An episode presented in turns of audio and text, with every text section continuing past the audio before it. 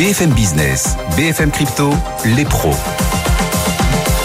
L'avenir est le seul endroit où l'on est tous certains de passer le restant de nos jours. Chaque vendredi, on vous apporte donc, on vous offre une fraction de cet avenir à travers les blockchains, les cryptos aussi, qui contiennent une partie de notre avenir probablement. On va en parler donc de cette thématique du Web3 avec nos experts, nos pros des cryptos comme chaque vendredi. Claire Balva, bonjour Claire. Bonjour Guillaume. Ravi de vous retrouver, experte crypto indépendante. Owen Simonin aussi nous accompagne. Salut Owen. Bonjour. Votre chaîne YouTube Owen Asher et vous êtes également à la tête de Meria. Et puis Xavier Fenot pour Interactive Trading nous accompagne aussi et nous rejoint. Bonjour Xavier. Bonjour Guillaume. Xavier, après une hausse de 40% du marché crypto au mois de janvier, ça a été ensuite très calme en février. Le marché s'est stabilisé comme s'il était bloqué, limite constipé. Est-ce que cette constipation du marché crypto vous inquiète ou ça va finir par se débloquer, Xavier? Alors j'ai une bonne et une mauvaise nouvelle. Je vais commencer par la mauvaise. C'est vrai, vous l'avez dit, hein, après 40% de hausse du marché, un mois de latéralisation sous des grosses zones de résistance qui d'ailleurs ne sont pas négligeables hein, puisqu'il s'agit des plus hauts de tout le second semestre 2022. Si on prend la capitalisation totale, on a échoué à passer le cap des 1100, 1200 milliards de dollars à plusieurs reprises depuis le mois d'août et on est aujourd'hui sous 1000 milliards de dollars. Et pour passer cette grosse zone de résistance, il faut du carburant. Et on sait très bien qu'aujourd'hui, il y a une très forte corrélation avec les marchés traditionnels qui n'en ont plus. Alors même si vous l'avez dit juste avant, effectivement, les marchés européens sont beaucoup plus performants et surperforment les marchés américains, mais le dollar américain reste ferme. Les taux d'intérêt continuent à augmenter, hein, notamment le taux à 10 ans aux États-Unis qui dépasse les 4%, ce qui témoigne quand même d'une anticipation de politique monétaire un peu plus ferme cette année 2023, pas, de pivot de la Fed avant 2024, donc pas de détente sur les resserrements euh, monétaires des banques centrales, des chiffres macroéconomiques sans trop gros bonnes surprises, voire même des chiffres d'inflation qui déçoivent. Donc, euh, on, sait très bien que sans l'aide des marchés traditionnels, le marché des cryptos, en tout cas les marchés américains, le marché des cryptos ne pourra pas passer seul en fait ce cap des 1100, 1200 milliards de dollars sur la capitalisation totale. Et si on reporte ce niveau sur le Bitcoin et sur l'Ether, qui parlera à plus de monde, ça nous donne des plafonds à 25 000 dollars sur Bitcoin et 1700 dollars sur l'Ether. Alors la bonne nouvelle, et malgré d'ailleurs le dump hein, qu'on a eu cette nuit, hein, traduction c'est une forte baisse rapide et violente, recul général de l'ordre de 4% du marché, on reste quand même dans cette attitude positive qu'on connaît depuis le début de l'année 2023. Et ce n'est pas parce que le marché consolide latéralement pendant plusieurs semaines que ça remet en cause une dynamique euh, positive précédente. C'est ce qu'on appelle techniquement une tendance secondaire neutre, ces oscillations latérales du mois de février, au sein d'une tendance primaire haussière qu'on connaît depuis le début de l'année. Donc, tant qu'on ne repasse pas en dessous sous ces planchers de 21 000 dollars sur Bitcoin et 1400 dollars sur l'Ether, il n'y a pas d'alerte baissière majeure. Donc, techniquement, ça reste positif, même si vous l'avez dit, ça stagne et c'est bloqué. Mais fondamentalement, c'est quand même compliqué d'envisager mieux pour l'instant. Le, Bitcoin actuellement est à 22 350 dollars. Dans cette situation de blocage que, que vous décrivez, quels sont les, peut-être pour les investisseurs, les pièges à, éviter? Alors, trois principales erreurs qu'on retient dans, dans, ce type de situation, il y en a beaucoup d'autres, hein, mais ce sont les trois principales euh, qui reviennent le plus souvent. Premièrement, l'overtrading. Ça ne bouge pas, donc on essaye de tirer dans tous les sens. On se prend finalement ce qu'on appelle les portes de saloon. Un matin, c'est vert, on achète, le lendemain, c'est rouge, on coupe en perte, et finalement, on se retrouve à la fin de la semaine avec un marché qui n'a pas bougé et que des pertes sur son portefeuille. La deuxième, alors je l'ai appelée la devinette, hein, vu que ça bouge pas trop, on essaye de deviner la suite dans tous les sens, euh, tous les jours, par n'importe quel moyen. Ça ne sert à rien. On se retrouve avec 18 scénarios qui ne permettent pas finalement derrière de prendre des décisions concrètes et on fait la girouette. Donc dans ce type de situation, toujours prendre des unités de temps un petit peu plus longues, comme le daily, le weekly, ça permet de prendre du recul et de rester très simple. Comme par exemple, bah, on est dans une tendance haussière, comme c'est le cas depuis le début de l'année. On achète les supports et les badrants du daily pour accompagner cette tendance et pas l'inverse. Et quand on sait que la situation est bloquée, on arrive proche de zone de résistance et là, c'est plutôt le mmh. moment d'alléger jusqu'à ce qu'on sorte de cette situation. Et une fois qu'on a allégé, justement, pendant que certains paniquent, bah, c'est là justement qu'on y revient. Et le troisième, le plus important, c'est l'effet de levier, ce qui donne encore des liquidations, excusez-moi du terme, mais des liquidations monstrueuses encore cette nuit. En 24 heures, 240 millions de dollars de positions liquidées. Quand ça bouge pas, on veut faire plus de performances, donc on augmente le risque au maximum pour faire plus de performances plus rapidement. Sauf que quand ça part pas tout de suite dans notre sens et qu'on est surexposé, ben, il y a une toute petite intertielle à un moment donné, le broker coupe les positions C'est ce qu'on appelle les liquidations et ça nous donne des réactions en chaîne. Et donc on perd 5-10% comme cette nuit. Donc pas de taille de position disproportionnée. Donc on perd pas son temps, son énergie. Mmh. Euh, quand c'est calme, on, ça évite d'éroder son capital et on reste simple sur des unités de temps relativement longues. Merci Xavier. Xavier Fenot avec nous pour Interactive euh, Trading. Alors l'un des premiers traumatismes des investisseurs crypto porte un nom, MTGOX. Eh bien ce mois de mars s'annonce plutôt intéressant pour les créditeurs de MTGOX, cette plateforme qui avait fait faillite, c'était en 2014. Neuf ans plus tard, les clients, figurez-vous, pourraient finalement revoir leurs fonds clairs. Est-ce qu'on sait sous quelle forme ces fonds pourraient être distribués? Alors oui, Guillaume, vous le disiez, c'est vraiment le premier gros traumatisme. C'était un peu le, le FTX de l'époque. Euh, il faut bien voir que Mangox, donc c'est une plateforme d'échange crypto qui a opéré entre 2009 et début 2014, et c'était vraiment la euh, principale plateforme d'échange à l'époque, la, plateforme hégémonique. Il faut bien voir qu'elle effectuait euh, par période plus de la moitié des transactions sur le réseau Bitcoin. Et c'est vraiment une, une, c'est une plateforme que tout le monde utilisait, si vous voulez. À l'époque, beaucoup de gens avaient leurs fonds sur sur. C'était, je parlais d'FTX, mais c'était même, on peut dire, le, le Binance de l'époque. Et donc, c'est une plateforme qui a fait faillite en février 2014. Donc euh, à l'époque, c'était la fin du premier bull run. Hein. Les cours étaient montés jusqu'à décembre 2013 et puis violemment redescendus. Donc février 2014, les cours étaient déjà en berne, mais ça s'est accéléré suite à la faillite de Mangox. Donc ils ont fait faillite suite à un piratage informatique. En tout cas, c'est la version officielle de plus de 700 000 bitcoins. Alors, il y a plein de choses étranges hein, dans cette affaire. Ça a fait couler beaucoup d'encre, mais euh, on sait que 200 000 bitcoins ont été retrouvés a posteriori encore une fois selon la version officielle, sur un portefeuille de l'entreprise et ont été gérés par euh, leur avocat euh, depuis. Et donc il y a aussi beaucoup d'articles de presse sur ce que l'avocat a fait des fonds entre 2014 euh, et 2018. 2018, date à laquelle il y a effectivement une, une procédure de réhabilitation civile. Alors c'est du droit japonais puisque la plateforme était basée au Japon. Euh, mais donc à partir de 2018, l'avocat n'a plus le droit de, toucher au fond. Et ensuite, euh, évidemment, tous les soucis judiciaires et les procédures se sont accumulés.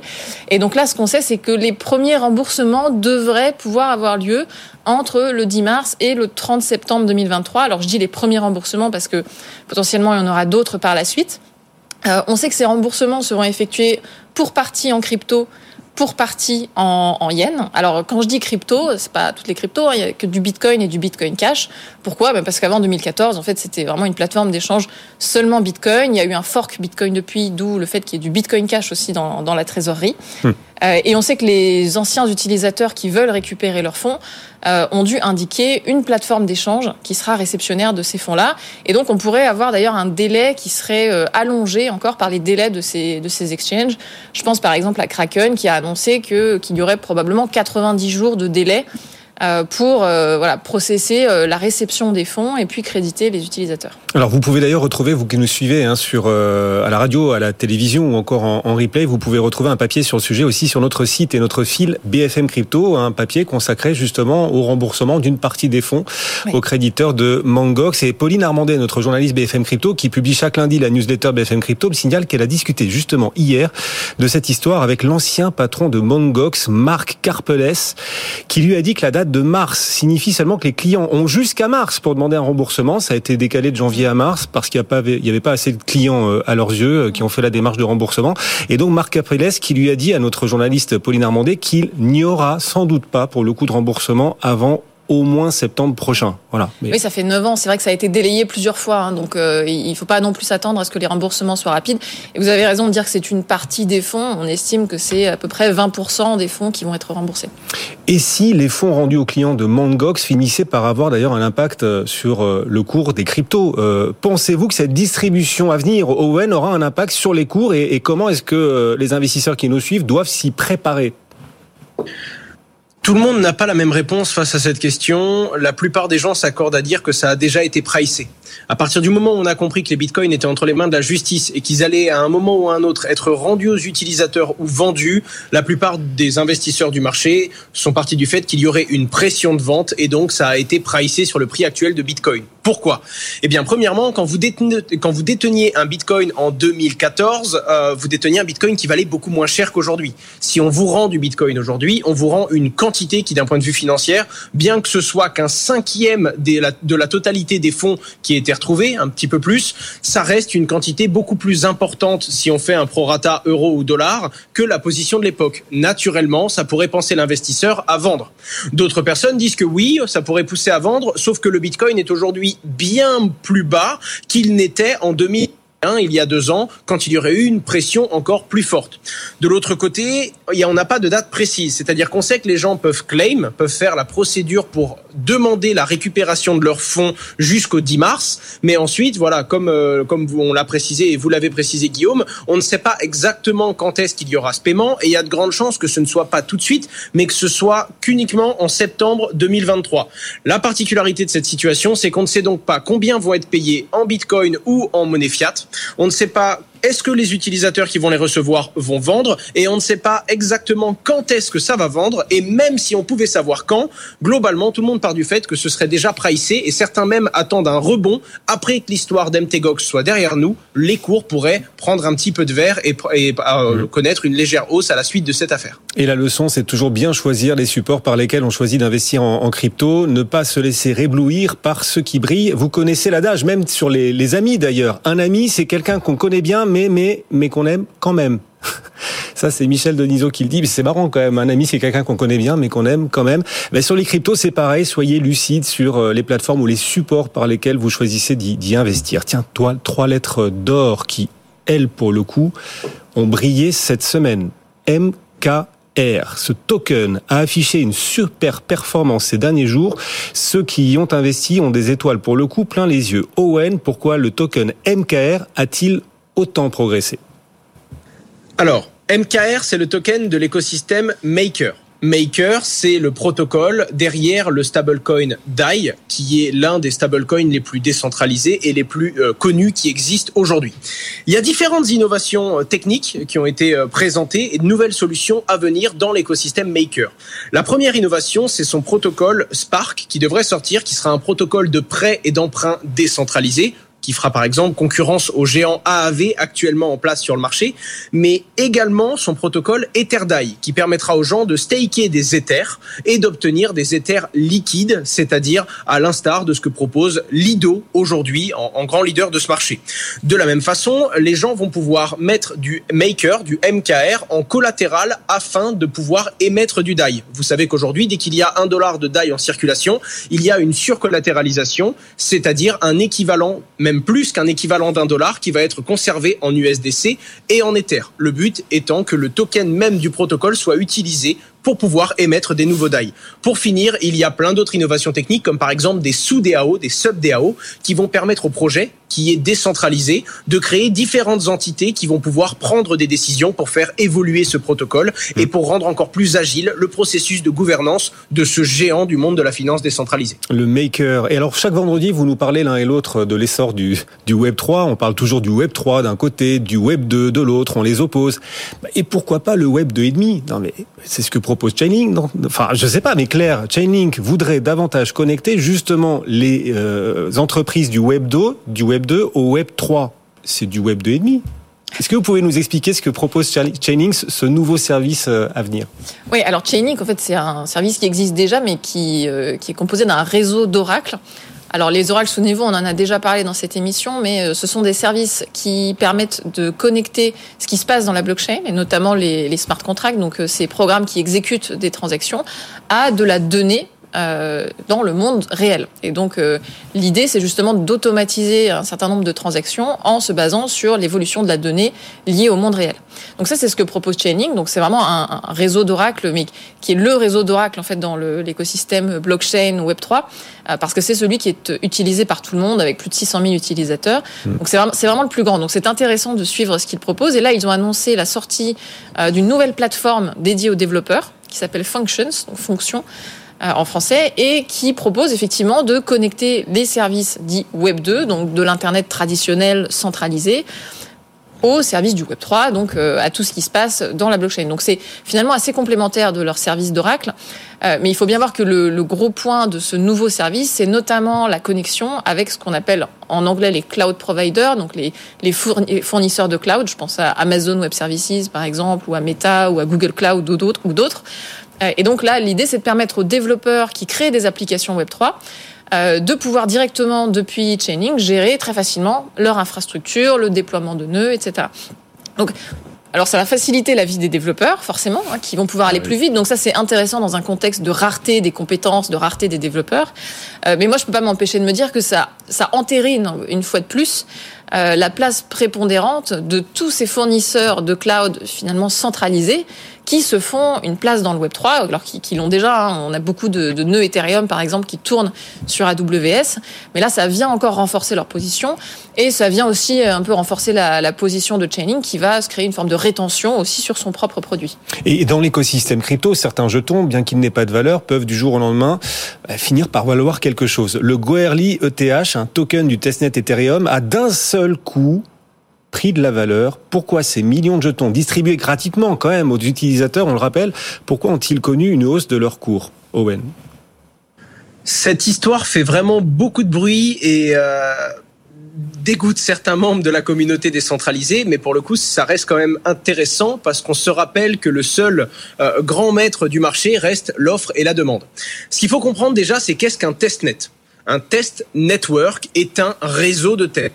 Je fais une image très très simple. Avant de mettre une grosse mise à jour sur la blockchain Ether, on va naturellement essayer cette mise à jour dans un environnement de test. On va voir s'il y a des problèmes, s'il y a des bugs. S'il y a des, bugs, on va apporter un correctif à ces bugs avant de proposer cette mise à jour sur le réseau principal. Ça va être du coup un sandbox, un environnement qui va nous permettre de voir s'il y aura ou non problème avec cette mise à jour avant de la mettre entre les mains des utilisateurs. En l'occurrence, il y a différents testnets Ether et donc naturellement on les challenge beaucoup en ce moment. Il y a des grosses mises à jour sur le réseau principal et donc on utilise énormément les testnets avant de pousser ces mises à jour sur le, le, le réseau central euh, d'Ether. En attendant, quand il y a une mise à jour qui est poussée sur un testnet, le but c'est que les gens aillent l'essayer, vérifient qu'il n'y ait pas de problème et finalement qu'on challenge la mise à jour. Et pour ça, on a besoin d'Ether de test, de ce fameux réseau. Et les fameux Goerli Ether devenaient très très durs à obtenir. Donc les gens qui avaient des solutions à essayer devaient d'habitude passer par des faucettes, ce qu'on appelle un robinet, un site internet qui nous donne 3, 4, 5, 10 faux Ether nous permettant d'essayer. Le problème, c'est que comme ça devenait très compliqué d'en avoir suffisamment pour faire des tests, il y a tout simplement euh, une alternative qui s'est offerte, un bridge permettant de faire passer des tokens du vrai réseau au faux réseau et qui permettait indirectement d'acheter des Ethers de test afin d'essayer. C'est pas monté bien haut, on est monté à 25, 30 centimes de dollars le token. Mmh. Il en, faut, il en fallait peut-être 5 ou 10 pour faire ces essais, donc ça reste des montants qui sont raisonnables, mais il y a quand même eu 3 millions de dollars de transactions, mmh. comme quoi même si quelque chose est gratuit et même s'il y a de grandes chances qu'il redevienne gratuit demain, si les gens en ont besoin maintenant, tout de suite et sont prêts à payer pour l'avoir, on peut dire que ces tokens de test ont une valeur. Oui, l'argent c'est c'est comme l'eau, hein, ça coule. Voilà, c'est comme ça. On peut pas empêcher l'argent de couler. Et effectivement, même sur ce testnet, on voit qu'il y a une forme de financiarisation de de ce qui est testé. On n'a pas proposé encore à nos auditeurs et téléspectateurs cette semaine dans les pros des cryptos, on leur a pas encore proposé de MOOC en droit et régulation, mais rassurez-vous, ça va arriver dans un instant. On va parler de la régulation, bien évidemment, parce que les choses avancent. D'abord, l'actu forte de cette semaine, beaucoup d'entreprises ont annoncé, Claire, couper leur lien avec Silvergate, une banque crypto-friendly qui facilitait l'accès aux comptes bancaires pour les entreprises crypto. Euh, pourquoi ces entreprises coupent-elles leur lien avec Silvergate et est-ce que les conséquences pourraient être importantes? Ah oui, complètement. Alors Silvergate, c'était euh, toujours hein, une, une, banque qui s'est créée il y a une trentaine d'années euh, et qui en 2013 a vraiment fait une sorte de pivot stratégique pour devenir la banque du secteur crypto. Donc ça leur a plutôt bien réussi puisque l'entreprise a bien fonctionné, a finalement connu sa croissance avec le secteur depuis 2013, mais comme vous l'imaginez Guillaume, depuis l'affaire FTX, c'est devenu beaucoup plus difficile. Et en janvier, on a appris la mauvaise nouvelle qui est une perte financière d'un milliard de dollars en 2022 pour, euh, pour Silvergate et le licenciement annoncé de 40% de ses effectifs. Et en février, on a appris une deuxième mauvaise nouvelle euh, qui est la mise sous enquête aux États-Unis de Silvergate Bank, notamment du fait de ses liens avec FTX, puisque Silvergate était la banque d'FTX. Et euh, à, ces, à, ces, deux mauvaises nouvelles, s'en ajoute une troisième qui a eu lieu cette semaine, puisque euh, jeudi, euh, Silvergate n'a pas rendu euh, son rapport annuel à la Securities and Exchange Commission aux États-Unis. Donc c'est jamais très bon hein, quand il y a du retard dans la remise d'un rapport annuel. Ça laisse quand même planer le doute, ça laisse sous-entendre qu'il y a des informations, alors soit à dissimuler, soit à essayer de d'enjoliver. Et Silvergate a justifié son, retard en disant euh, devoir se laisser du temps pour voir s'ils pouvaient maintenir leurs opérations et ils ont même évoqué une possible cessation des paiements à venir, donc forcément effondrement du cours de bourse euh, jeudi de 5, plus de 57%. Euh, sur 12 mois, on voit que leur cours de bourse s'est effondré de plus de 95%. Euh, donc forcément, alors les conséquences, c'est bien sûr là un risque de faillite hein, qui commence à, planer sérieusement autour de Silvergate. Et puis quand, quand une banque fait faillite, ce qui se passe, c'est que les liquidités de ses clients peuvent être bloquées. Euh, or, comme Silvergate est la banque d'un grand nombre de plateformes d'échange crypto, mmh. forcément, ça fait ça fait peur à toutes ces plateformes hein, qui se disent mais est-ce que je vais toujours pouvoir avoir accès à ma trésorerie? Et donc un certain nombre d'acteurs ont coupé les ponts. C'est notamment le cas de Coinbase qui a annoncé qu'elle n'acceptait plus la Silvergate Bank pour les transactions de ses clients, mais c'est aussi le cas de Crypto.com, de Paxos et d'autres. Euh, D'autres entreprises comme Circle euh, ont annoncé qu'ils n'avaient qu'une exposition minimale à, Silver, à, Silvergate Bank. Donc là, on se rend bien compte que c'est vraiment l'entreprise à éviter et que tout le monde s'éloigne. Effectivement. Et il nous reste une minute pour donc parler régulation dans cet environnement encore extrêmement euh, mouvant. Notre MOOC en régulation et droit de la crypto chaque semaine dans ces produits crypto. Owen, tiens d'ailleurs, le FMI et Coinbase sont sortis du bois cette semaine. Leurs propos ont eu un grand écho à propos de la régulation. On en est où des débats? Pour faire très simple, suite à tout ce qui s'est passé aux États-Unis, naturellement, les acteurs de l'écosystème crypto s'agitent en expliquant qu'en essayant de tout cadrer et de tout définir comme étant des security, les États-Unis vont être en marge de la révolution crypto. Et c'est son CEO, euh, le CEO de Coinbase, Brian Armstrong, qui prend la parole sur un plateau télé et qui explique non seulement que le système financier traditionnel aux États-Unis est vieux, tout autant dans la technologie qu'il utilise que dans les différentes lois, et le fait de vouloir cadrer les crypto-monnaies avec ce vieux cadre pourrait tout simplement leur faire être en marge de cette innovation et de la révolution que portent les crypto-monnaies. En parallèle de ça, dans la même semaine, c'est la présidente du Fonds monétaire international qui, elle, prend la parole pour expliquer qu'il faut vraiment et qu'il faudrait différencier les crypto-actifs soutenus par un État, donc les crypto-actifs des gouvernements qui pourraient être du coup les fameuses monnaies de banque centrale indirectement, et également les différentes crypto-actifs dites privées, c'est-à-dire toutes les autres. Donc faut faire attention à privé et public, c'est là, c'est dit terme dans le monde de la crypto.